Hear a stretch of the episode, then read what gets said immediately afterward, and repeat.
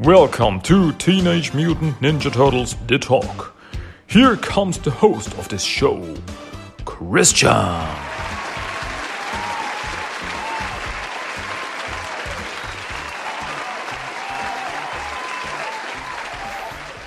Okay, everybody, let's get ready for the best show on the whole internet. And that show is Teenage Mutant Ninja Turtles The Talk. The show you are currently listening to. My name is Christian, and I welcome you back to another episode in English. Yes, we are here again, and I'm happy that you are here and you are listening to me. It makes me very happy that there are actual people out there listening to what I have to say and are more or less interested in what I have to say. So yeah, welcome back, welcome, welcome, welcome, welcome to another episode of Teenage Mutant Ninja Turtles: The Talk. This is episode number sixty-two. And yeah, once again, we have a lot to talk about. Once again, I have a comic to talk about, and then I have to talk about an episode of Rise of the Teenage Mutant Ninja Turtles. So you see, there's a lot going on. First off, I want to talk about one of the newest comics that came out, and that comic is Teenage Mutant Ninja Turtles number 106 by IDW Comics. That comic came out on July 15, 2020. So by the time this episode gets out, uh, it was last week. So yeah, let's get into this comic. Maybe maybe this will be a shorter, uh, yeah, a shorter talk because it is a shorter comic I mean, not from the uh, pages, from the size of the comic, but um, there is. I, when I say that there is not much going on in this comic, it sounds so negative. I don't want it to sound negative, but there are some. It just um, so much uh, slice of life things. Okay, um, I hope you get it you know, whatever. Let's get into this comic. Let's get into Teenage Mutant Ninja Turtles 106, and you maybe we'll see what I mean. Um, yeah, the story so far, just gonna read it here. A little over half a year ago, Old Hob unleashed a mutagen bomb which transformed a portion of NYC. The exact range and effects of the mutagen bomb are unknown, and more may be affected than anyone realizes.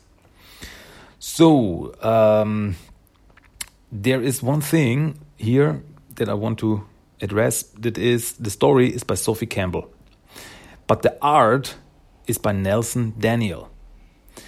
So the last five issues were drawn by Sophie Campbell, and now we have another artist, Nelson Daniel, and it's yeah, not drastically, but it is different. It is different. It, in my opinion, it looks little more cartoony with the expressions of the characters and stuff. Uh, I enjoy it. I enjoy it, but it's yeah, it's different from what we had before. Anyway, the comic opens up at night in Mutant Town. There's a lonely uh, frog mutant walking around the street and probably on his way home or whatever, and then he hears something um, rustling, and stuff. And he's like, huh, is somebody there? Uh, Billy, is that you? Uh, this isn't funny, you know? yeah, in my head, he sounds like Kermit. I mean, he, kind of looks like Kermit. It's a frog mutant. And then uh, he sees in an alleyway, he sees something, uh, uh a light, a, a, red shining light. And he's like, oh, what, what are you supposed to be? And he looks at it, and it turns out that it is a Mouser. There's a mouse standing in an alleyway and it's looking on. So, what does this mean? Does this mean that uh, Baxter is keeping an eye on Mutant Town this way? Because it doesn't do anything, it just stands there and looks what's going on. So, it's like maybe like uh, surveillance cameras, but mousers. Could be but um, suddenly something comes from behind you only see a shadow. And he comes from behind the, uh, the frog, and the frog is scared, and something grabs the frog, and he's uh, pulled away, and he's gone, and the Mouser just looks.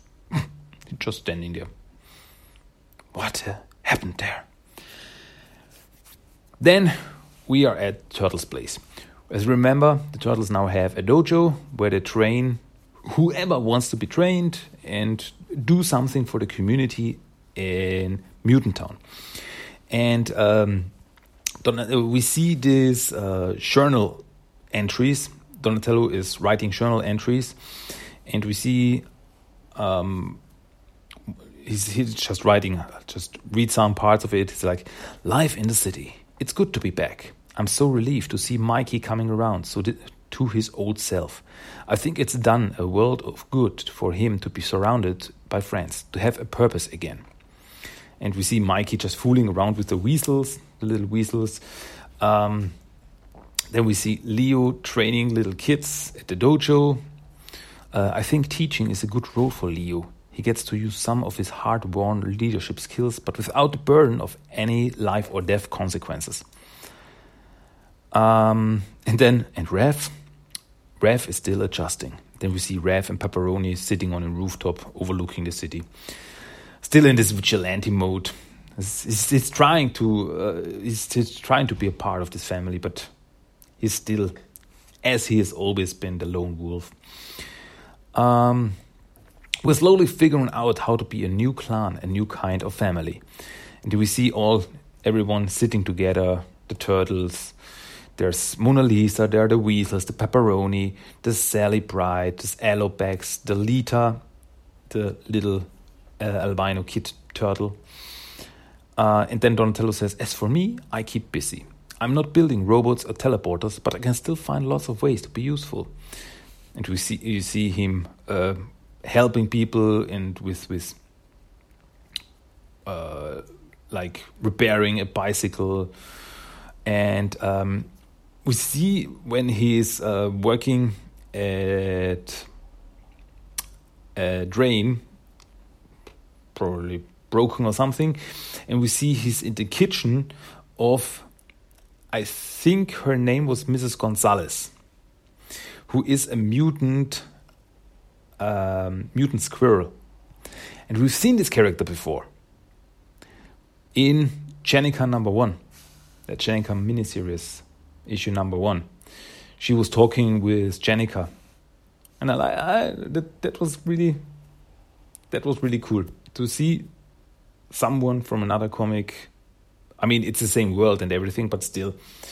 Uh, nice to see there. Oh, and uh, Donny also is working on his sci-fi novel. So try to write something. I think that's also very nice. Um, then suddenly someone comes in a female rabbit mutant comes in and she asks for help. She's like, Master Leonardo, please, I need your help. And he's like, Whoa, just Leo, please. Uh, what can we do for you? And she says, uh, Her son Felix, he's missing. And Felix, she has a photograph of him. He's a little uh, kid bear mutant. And she's uh, like, He was playing outside, and I swear, I just looked away for a minute, and uh, then he was gone and everyone is like, okay, it's going to be okay. We'll help you, of course. We'll do whatever we can. Uh, we'll make up some flyers and put them up around the neighborhood. And uh, yeah, the mother's like really crying and oh, help me, find my little son. Um, and I especially like Rev, and he's like, uh, and if anyone laid a hand on him, we'll find him and beat their ass. And Jennika's like, Rev, little ears, because like kids are around um, uh, we'll ask the kids if here if they've seen him, and we'll keep a lookout for him when we patrol tonight. I, I really like this. I really like this. Uh, it's no big. Uh, how should I put it? Big word threatening uh, monster or anything. It's well more or less normal things. You see. Um, a little kid is missing and they are here we will help this community we are there for this community and i really really like this and uh, then she leaves And they're like, okay, everyone, excitement's over, back to class. And uh, Lita's standing there, and she's like, it's the Slithery. He's got him. And Leo is like, uh, what's that, Lita? The Slithery. and then Lita explains, he's a sea monster that comes up through the sewers to snatch little kids. But he don't got no legs, so it just slithers along the ground, leaving a trail of gross slime. He steals kids when no one's looking and takes them down into the sewer to his secret lair. And he keeps them in cages. And nobody knows why he takes them, but I think he eats them. And then other kids come in and they're like, yeah, that's a baby story. Uh, it's not real. And Lita's like, the Slithery is real. He's not, he's too. And Leo goes there, whoa, whoa, whoa, stop it, you two. And Leo talks to her, you, you know, Lita, that really sounds like a tall tale, like the boogeyman or the monster under the bed. I'm sure Felix has just wandered off and lost track of time. And uh, then we see uh, Leo training with the kids again. Lita is also there, and he's like, stay focused. And uh, during the training, Lita punches one of the other kids, and Leo goes in, hey, hey, hey, Lita, Forget about monster stories and pay attention to what's happening here and now. And Lita gets angry with little tears in her eye, and and she she runs off and like Leo, ah, damn it.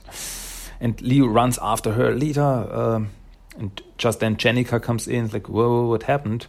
Ah, I screwed up, Jen. I lost my temper and yelled at her. No, what do I do?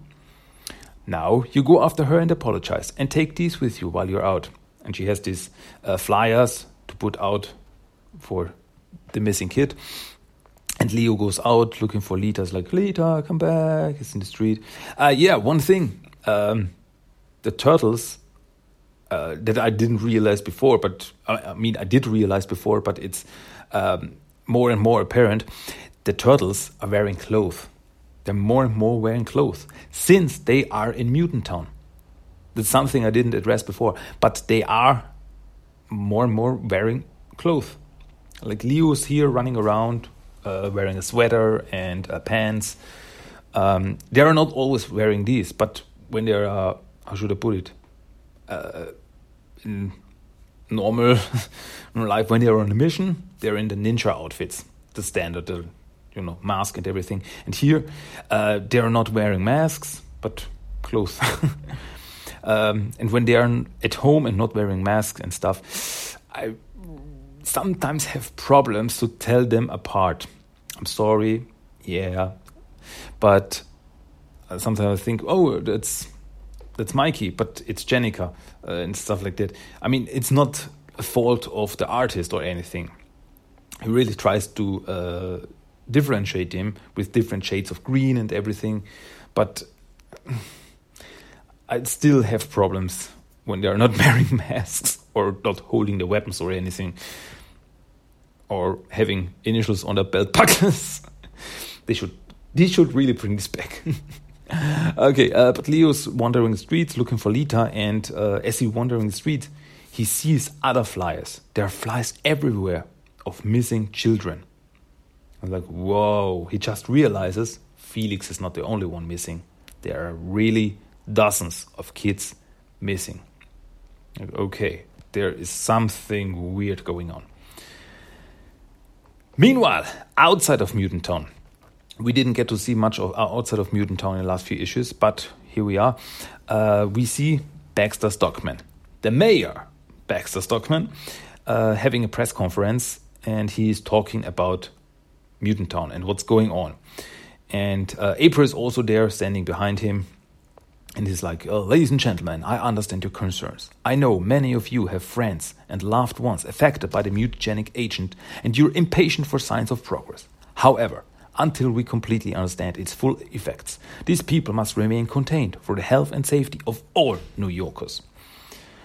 Rest assured that their needs are being met and they are receiving regular aid in the form of food and other supplies. This mutant crisis is a priority at every level of government, including this office. But know that I am personally committed to putting my own considerable scientific and technological resources towards solving the problem. And like, yeah, Baxter can talk. He can. He's really a talker. And April's behind him is like, What are you up, you lying weasel? I take that back. I like weasels. no matter the outcome of the situation, these brave mutants can be proud of their ultimate contribution to scientific knowledge and advancement. Like, okay, whatever. Uh, we then later uh, see turtles hanging out uh, together. Um, and um, yeah, they're talking. They're talking just about normal stuff. I really like this. This is this, this slice of life stuff. Uh, and talking about uh, training is really hard with these little kids. They're so undisciplined. It's like like herding cats. Father used to say training is everything, but how do I train the ones that won't listen or just want to hit each other? Um, yeah. Anyway, I just don't know how father had the patience to put up with us at that age. Relax. And Jennika's like, relax, give it time. You'll figure it out. Um, yeah. Later, they get ready. They get ready to go on mission, to go out, to go patrol, to uh, look for uh, little for yeah anything for the kids. If they find out something, they go out on a mission. The five turtles: Rev, Leo, Mike, Don, and Jennika. And yeah, they're not wearing normal clothes there. As I said before, they were when they were on a mission, they're wearing ninja clothes. And you see these, they're not completely naked like they used to, just headbands and stuff. No, they are wearing ninja uniforms. Like Mikey wearing ninja hoodie and Leo's ninja bands and stuff. They're all this black ninja outfits. And they say uh, stays back to look, uh, uh, watch the weasels, and they are they are totally crazy, like running around. And Alopex says, "Ah, all right, you little terrors, what am I going to do with you?" And then Mona Lisa comes in and says, "Hey, need any help babysitting?" Oh, thank God. um, well, five turtles are on patrol, and uh, Leo asks Jennika if she's seen uh, Lita come back, and she's like, "Nah." No, but I'm not too worried yet. She was taking care of herself for a long time before we came along. I'm sure she's just gone back to one of her hideouts until she decides to forgive you. And Leo walks along with the others and sees the missing posters and like, yeah, I'm sure you're right. But he still has his doubts. Then we see what's going on with Lita. Lita is sitting in a cardboard on the side of the street in an alleyway. It's like uh, how she lived before the turtles found her. Because she was living on the street, and she didn't have she didn't have anyone.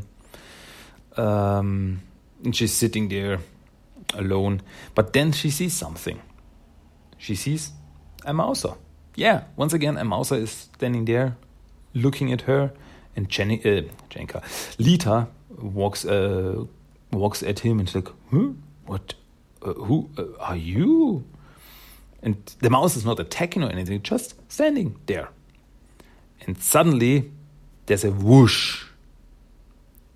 The doesn't move, but suddenly there's a whoosh, and uh, Lita is taken by something. She whoosh, grabbed and she's gone.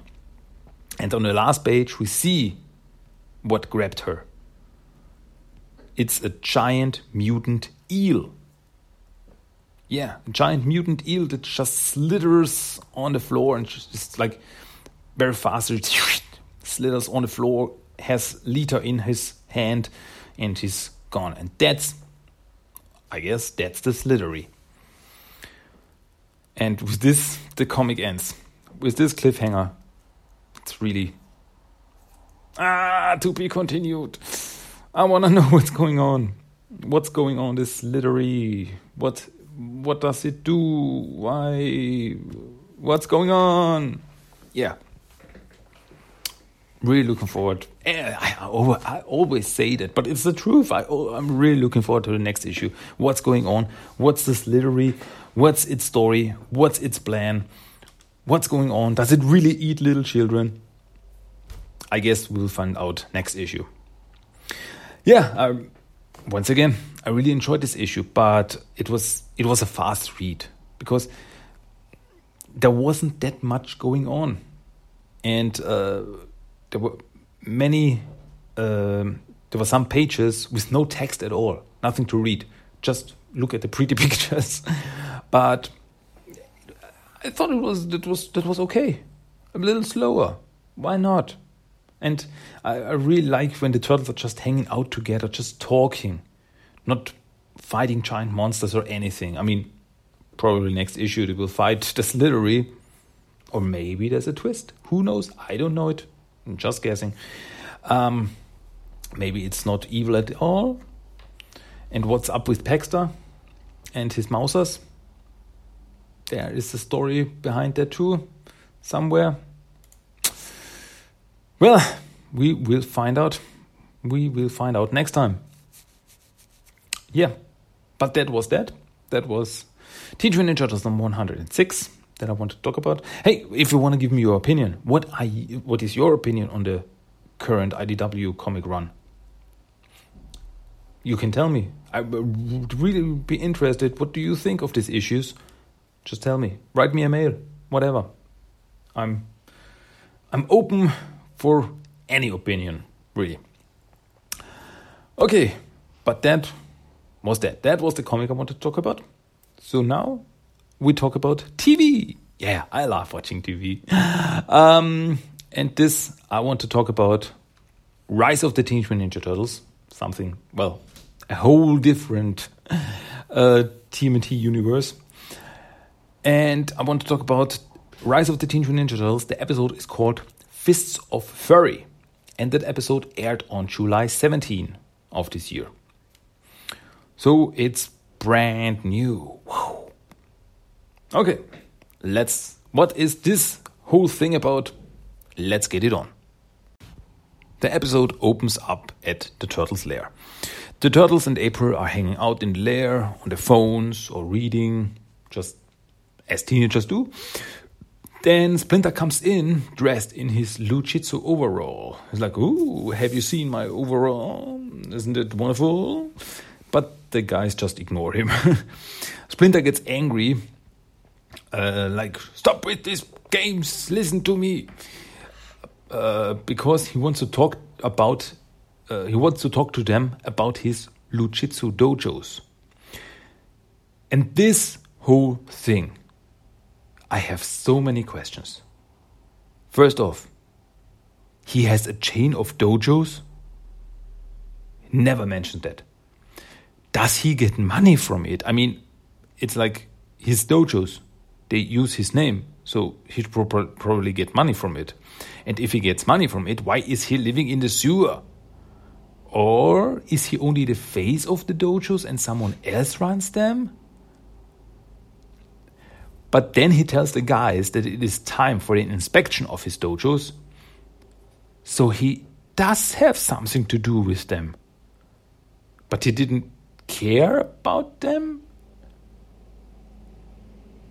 I, I, it's, uh, these are all things that never get addressed. I was so confused. Like, it, it, if he has a chain of dojos, that would mean he has somehow an income. But he's living in a sewer and he's a rat. I mean,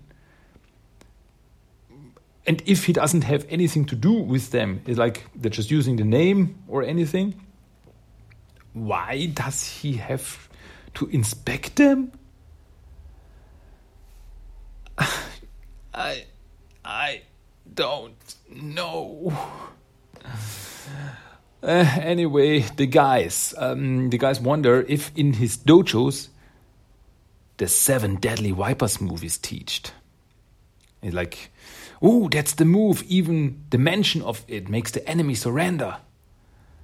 And, they, have they have never seen the move performed. It's like this mystical move that defeats everyone and something. But Splinter says, no, that move is a secret, and that's secret. Um, but he says that he wants to take one of the guys along for the inspection. So immediately, guys uh, start fighting uh, with each other and beat each other up. And in the end, the only one still standing is April because she was just standing there, not fighting with them. She's on top. It's like, yeah, April O'Neil. Well, so this is an April and Splinter episode, and I really like this. I think it's really nice. So, April and Splinter get ready to check out to the dojos. Whereas Splinter says that definitely nothing has changed in the last 30 years. So, he hasn't done an inspection in 30 years? So, that's probably why he's a bad owner, whatever. okay. Um, but soon, uh, uh, by the way, Splinter gets dressed up as Randall, a normal teenage kid. He has used this disguise um, times before. Anyway, uh, they soon find out as they check out the locations of the dojos that all of the dojos have been taken over by the Komodo Dragon Karate dojos. I'm like, whoa. And the owner of the Komodo dojos is Christoph van Bradford, an evil actor. And as soon as I heard the name, I thought, I like it. Well, in the 2012 Nickelodeon uh, show, there was a guy, a certain guy who was called Chris Bradford, who later turned into uh, Dogpound, so, so he mutated into Dogpound and later mutated into Rahzar. And now we have a bad guy here who is called Christoph van Bradford. I mean, come on. That's definitely a little Easter egg. And I love it. So that guy is an evil actor. It's like, ah, Lou Jitsu was so much better. And um, so Splinter and April drive around the city and see that all of the dojos have been taken over. Uh, yeah, by the way, uh, at one of the dojos, we see the little Girl Scouts in the background from uh, Grandma CJ's. You know, the episode where Splinter and April were fighting the little Girl Scouts, and as it turned out, that the leader of the little Girl Scouts was a foot recruit. Yeah, okay.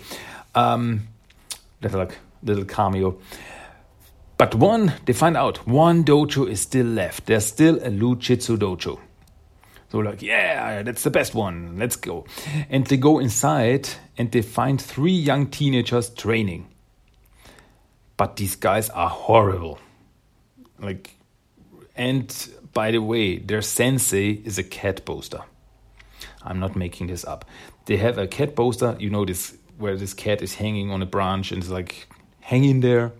And they are like, oh, sensei cat poster, we do our best. And Splin's like, what is going on here? Oh, yeah, and by the way, they uh, also, uh, their um, motto is uh, hot oatmeal instead of hot soup, as Lou Jitsu always says. Like, oh my god, what is going on? Uh, just then, it is 3.30, which is the time for, as the kids say, the daily beatdown by the Komodos. So the Komodo students come in, and my first thought when they come in, they jump in and have these poses like strike hard, strike fast, beat the bad guys something like this. Uh, and they have these poses, and my first thought is, are they the Ginyu Force? You know, from Dragon Ball, Dragon Ball Z, like this. They always have these poses. The Ginyu Force, Frieza's gang.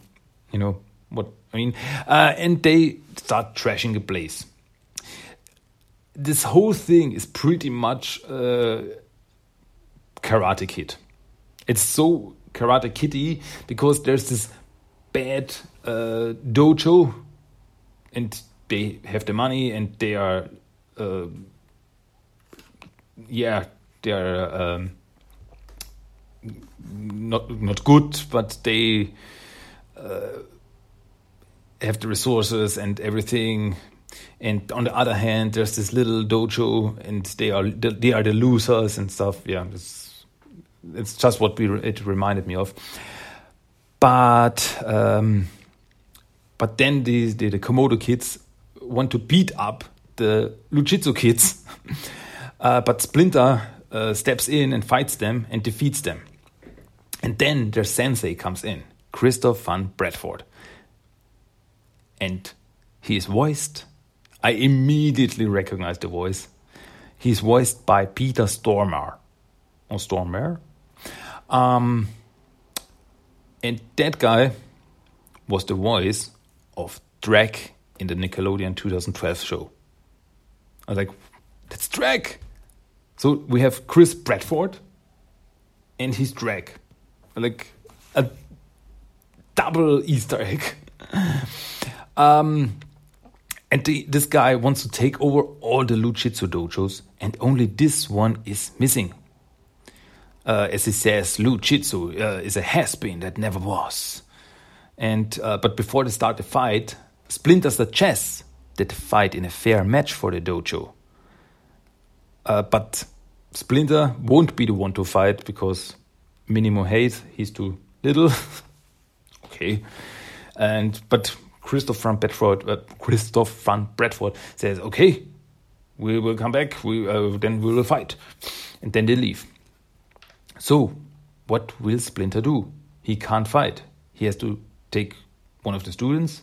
No, it must be April. And he says, I choose you, April. You can do it. And she's like, Oh, she will defend the honor of Lou Jitsu Dojo. And at first, she's not so sure, but Splinter convinces her as he puts his trust into her abilities. Like, I trust you. And April's like, Okay. It's, it's an honor, uh, Sensei. I mean, Splints. I mean, normal teenage kid Randall.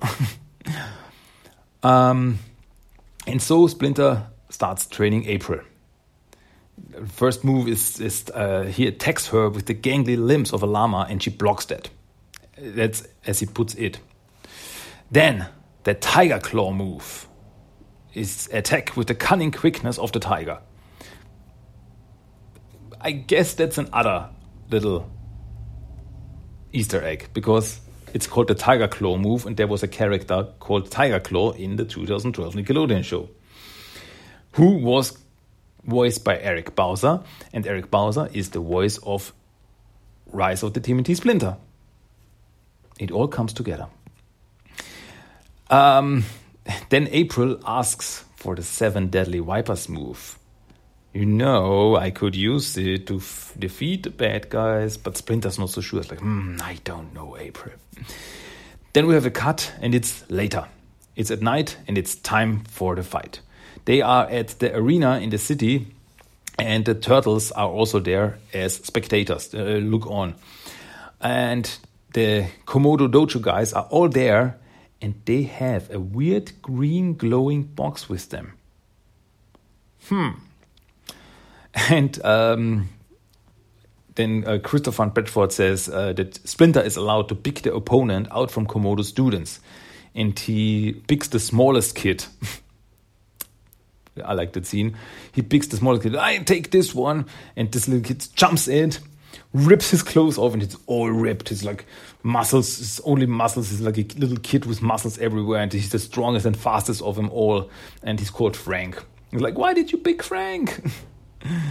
he's, he's the worst of them all. Does anyone know the movie Kung Fu Hustle?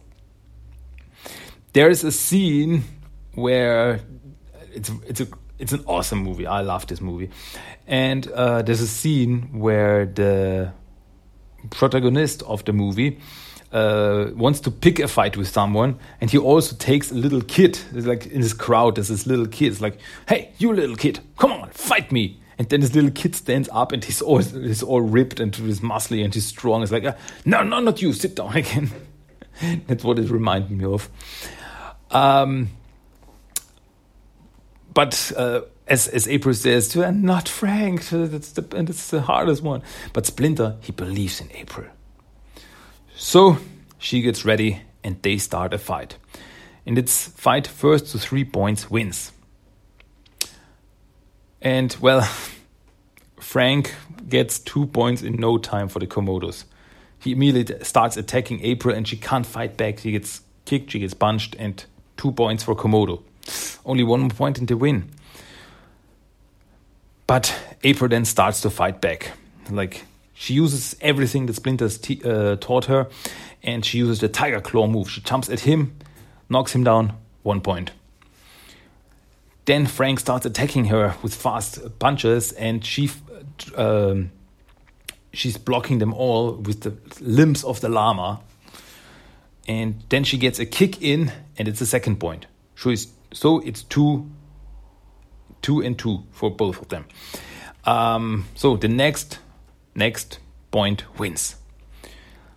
Frank gets angry and he starts to smash his hand on the floor. It's like he's like he's a little psychotic. This like this little guy is a little psychotic. He like punches his hand at the floor and uh, he hurts his hand, and it looks it looks really broken. Like it doesn't look good. And uh, April's like, "Whoa, you can't fight like that. It's, it's that's not fair. You are injured." And she uh, she says she wants to call it a draw, and she puts out her hand to shake to shake it.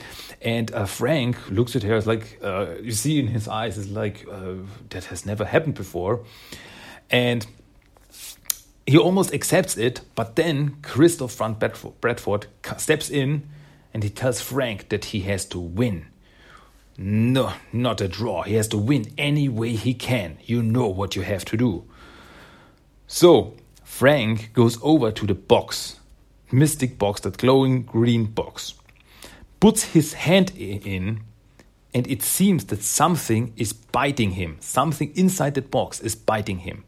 And suddenly he starts to mutate. He gets all green and hulky and big and with this giant arm, all muscular and stuff.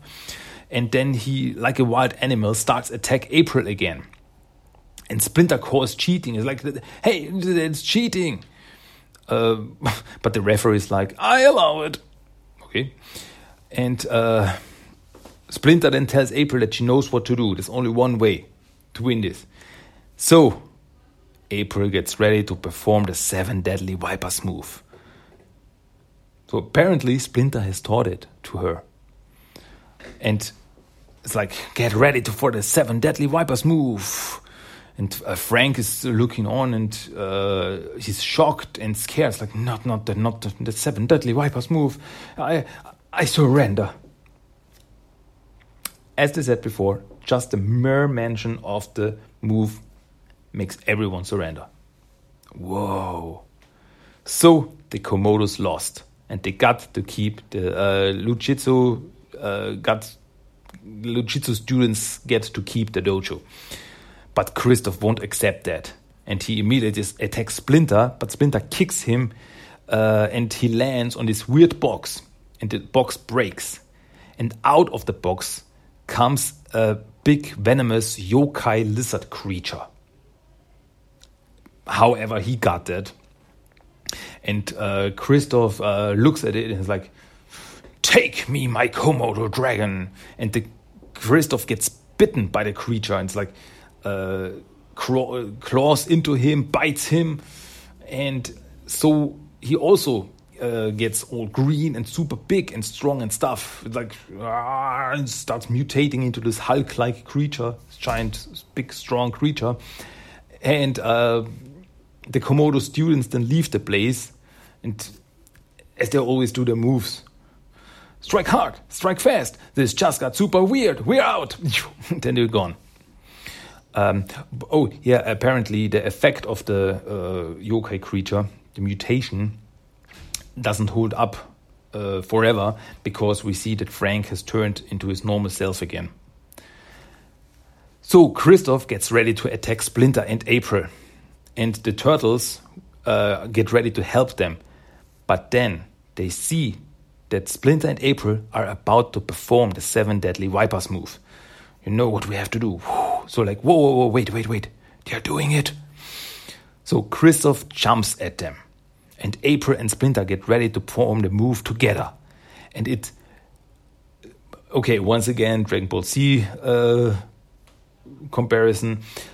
It for me it looks like a double Kamehameha. Like they're performing a Kamehameha together. They're like holding their they're like both holding their hands like a Kamehameha and they get ready.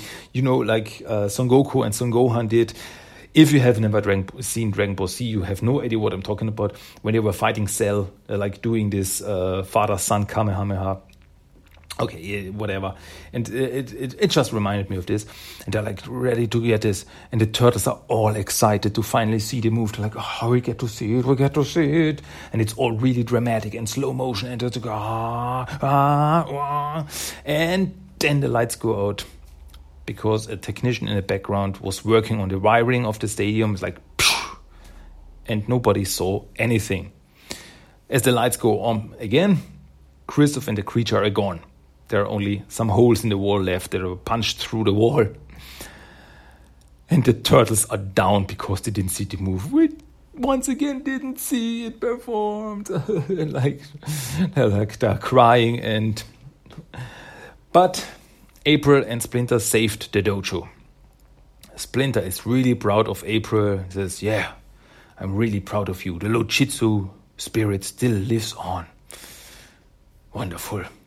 And with this, the episode ends. Yes, once again, we learned a little bit background. Um, I especially enjoyed the little Easter eggs in this episode. Christopher Bradford, Peter Stormare as the voice, the Tiger Claw move, etc., etc. I really enjoyed this. I really, really like this. Um, but we also got to see, uh, got to learn more about Splinter's past, as he had a line of dojos which he didn't take care of, and so he probably didn't get money from it, and everything. Better not to think too much about it but it's really entertaining. I uh, I really like the action, the fight, uh, the, the fight between April and um, Frank was really good. It was really, really fast, really strong. I really enjoyed it. Um, yeah, it was a really enjoyable, enjoyable episode, even though it didn't advance the overall story much. But that's okay. Um, yeah, what else? Not much. Not much to say. So, yeah, I guess we can get to the end. We are done. I talked about everything I wanted to talk about. Talked about a comic, I talked about an episode. Everything I enjoy yeah, I know, I know. Uh, it seems like only things I'm talking about is um, are comics by IDW and Rise of the TMNT episodes. I know, but these are the things that come out regularly. These are the things I can talk about. There's not that much I can talk about, and I love to talk about these things. So, if you, so here we go. If you want to hear me talk about something else, tell me. If you have uh, a suggestion, you know, hey, Christian, could you please talk about this or that? Then I will say, okay, let's do it. Give me suggestions.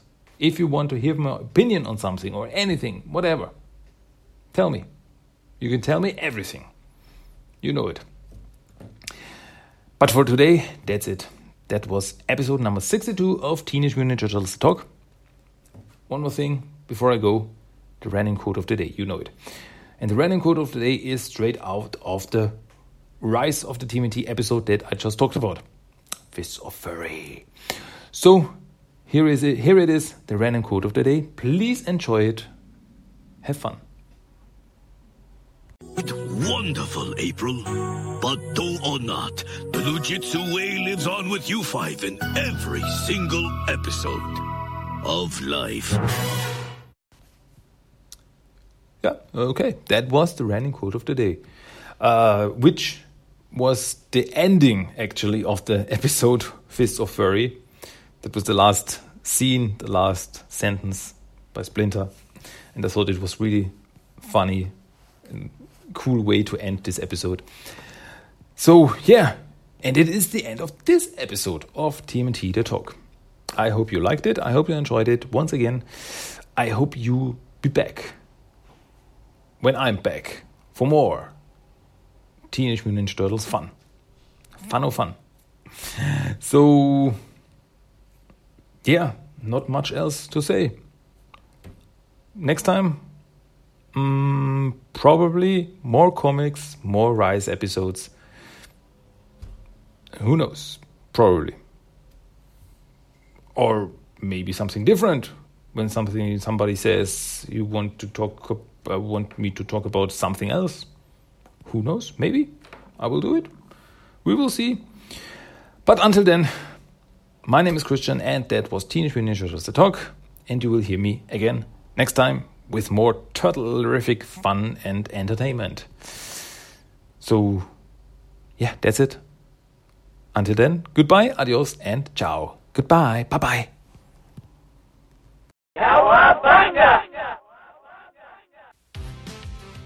That was Teenage Mutant Ninja Turtles The Talk. If you want to give me some feedback, send me a mail at tmnttalk1984 at gmail.com. You can find the blog at tmnttalk.blogspot.com. You also find TMNT The Talk on Facebook and Instagram. And you can listen to every episode of the podcast on iTunes, Stitcher, and Spotify. Cowabunga!